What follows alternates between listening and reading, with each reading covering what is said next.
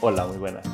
Un saludo primero para todos. Soy Leo, sacerdote, cura, como llaman aquí en España. Y pues bueno, yo creo que ya era justo y necesario decir algo después de, este silencio grande durante este tiempo de, aislamiento que tenemos todos.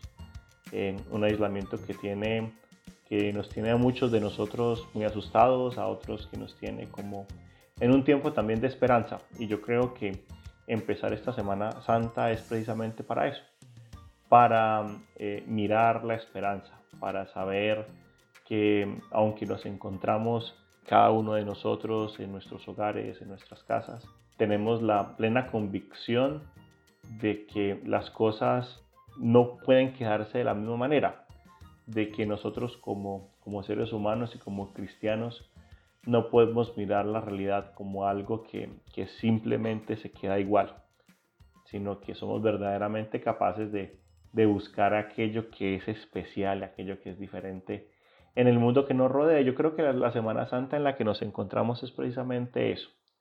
Yo por eso, ya que muchos me han pedido o me han dicho que, que ha sido bastante el silencio, pues quiero darles este primer mensaje, un mensaje acerca de, este tiempo de, en el que nos encontramos, este tiempo de, Semana Santa.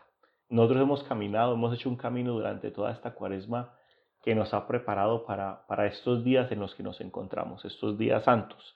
Y tal vez para poder comprender de una forma más, más directa lo que vamos a ir celebrando durante esta semana, es importante que, que también comprendamos el camino que hemos hecho, ¿cierto? La cuaresma durante, durante este año, durante este ciclo A que, hemos nosotros celebrado, que hemos leído sobre todo las lecturas del Evangelio de según San Mateo, eh, nos ha presentado como un camino durante la cuaresma, ¿cierto? Un camino que empezamos el primer domingo de las tentaciones y lo empezamos desde el desierto, que nos subimos a la montaña y vimos la transfiguración del Señor, y después bajamos a un valle, a Samaria, y nos encontramos con la samaritana el tercer domingo de cuaresma.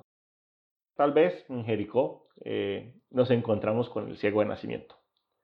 Y finalmente llegamos a, Betania, a ese lugar donde Jesús tenía su casa cuando estaba cerca de Jerusalén. Y descubrimos al amigo que murió y que volvió a la vida gracias a Jesús. Estos, estos lugares nos, nos, nos invitan de una forma especial a vivir estos primeros tres días santos, lunes, martes y miércoles. Posiblemente a muchos de, ustedes les esté llegando este mensaje ya cuando se está acabando el lunes santo, pero, o cuando está empezando el martes santo. Pero esos tres días tienen una particularidad especial y es que nos meten en el cuento, nos, nos meten en la película de lo que vamos a celebrar los siguientes tres días. Y tenemos hoy lunes una figura muy bonita, que es la figura de de la unción en Betania. Jesús, hemos leído el Evangelio de, San Juan en el capítulo 12, cómo Jesús llega a Betania. Betania tiene, tiene un nombre muy bonito y, el nombre Betania significa precisamente la casa del pobre. Y ahí en Betania Jesús se encuentra con María y María eh, enjuga los pies de Jesús con, con un perfume de nardo, eh, un perfume bastante caro para la época, pero sobre todo algo interesante. Eh, es una mujer que es el símbolo de la pobreza también del pueblo de Israel.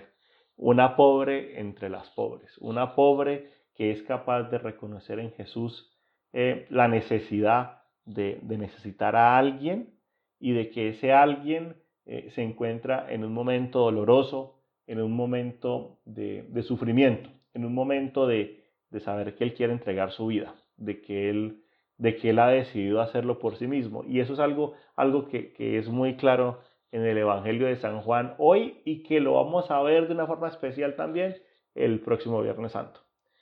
Mañana martes, mañana martes, o hoy martes para los que les toque escuchar esto, el día martes, tenemos un día que es que de los anuncios, ¿cierto? Como cuando, como cuando hay anuncios en el periódico, como el día de los titulares.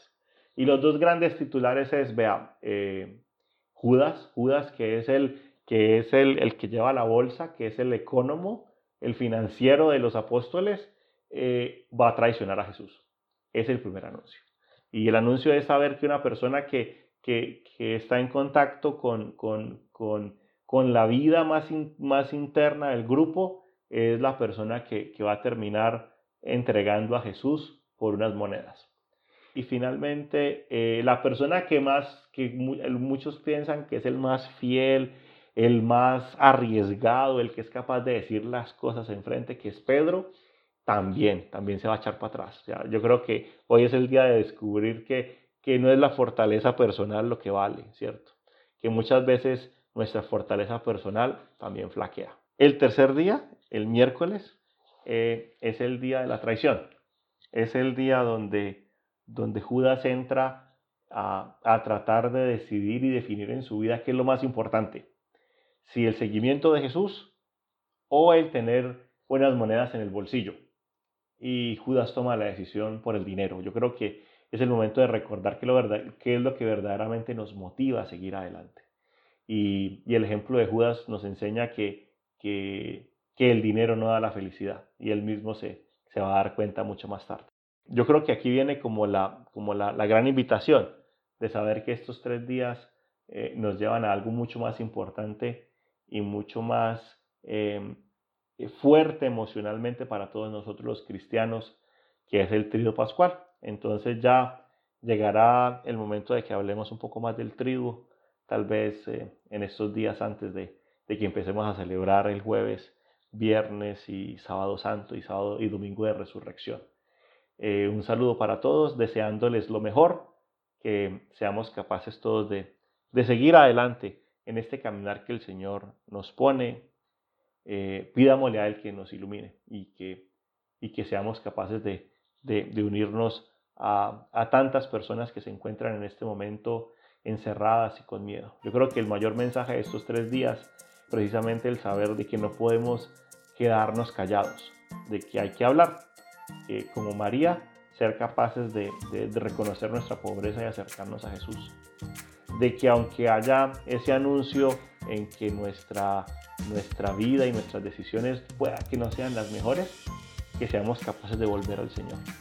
Y que finalmente ante, ante la decisión de, de sacrificar lo que nosotros creemos y frente frente a lo, a lo, a lo fácil que nos pueda presentar eh, en nuestra vida, que seamos siempre capaces de escoger aquello que vale la pena, que es esa presencia de Jesús y que se hace viva en todas las personas que se encuentran a nuestro alrededor.